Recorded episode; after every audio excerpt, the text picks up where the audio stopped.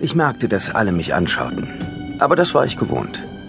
Mein Vater hatte mir schon früh eingeschärft, dass man immer so tun sollte, als würde einen alles kalt lassen. Wenn man etwas Besonderes war, so wie wir, merkten das die Leute eben. Es war der letzte Monat vor dem Ende der neunten Klasse. Der Vertretungslehrer verteilte gerade die Stimmzettel für den Frühlingsball. Hey Kyle, da steht dein Name. Mein Freund Trey schnippte mir gegen den Arm. Was du nicht sagst. Als ich mich zu Trey umwandte, schaute das Mädchen neben ihm, Anna oder was, Hannah, schnell weg. Haha, sie hatte mich angestarrt. Ich schaute mir den Stimmzettel genauer an. Darauf war ich, Kyle Kingsbury, nicht nur als Ballprinz der neunten Klasse nominiert, ich würde auch ganz sicher gewinnen. Mit meinem Aussehen und der Kohle meines Dads konnte sowieso keiner mithalten. Der Vertretungslehrer war neu. Und Tuttle war die Art von Schule, die die Kids stinkreicher New Yorker besuchten.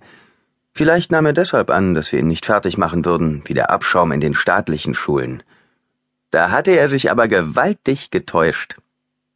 Da der Lehrer gerade nichts erzählte, was in irgendeiner Prüfung auftauchen könnte, suchten wir nach einer Möglichkeit, wie wir das Lesen und Ausfüllen des Stimmzettels auf die ganze Stunde ausdehnen konnten.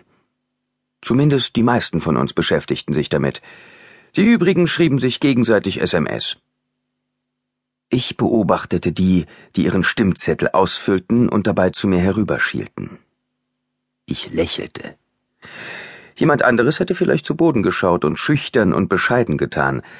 Aber es war sinnlos, das Offensichtliche zu leugnen. Mein Name steht auch drauf.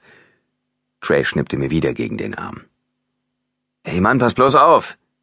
Ich rieb meinen Arm. Pass doch selber auf, du hast dieses dämliche Grinsen im Gesicht, als hättest du schon gewonnen. Und jetzt gibst du auch noch dem Paparazzi die Gelegenheit, dich zu knipsen.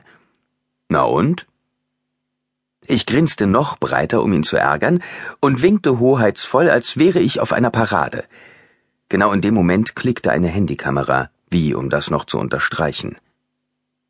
Jemanden wie dir sollte man das Existenzrecht entziehen, sagte Trey. Na, vielen Dank.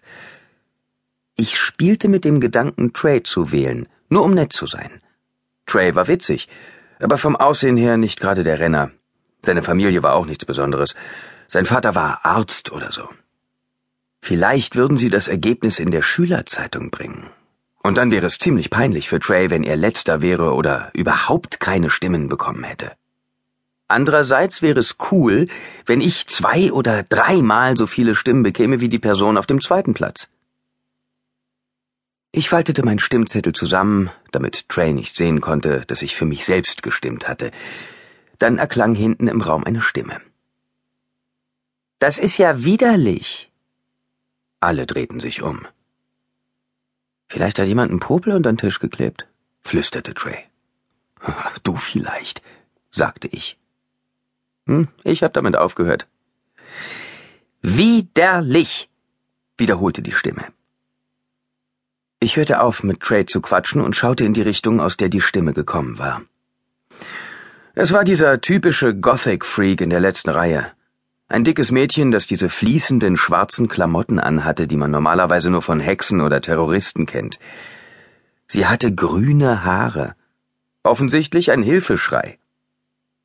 Das Seltsame daran war, dass sie mir nie zuvor aufgefallen war. Die meisten Leute hier kannte ich schon mein ganzes Leben lang. Der neue Lehrer war dämlich genug, sie nicht zu ignorieren.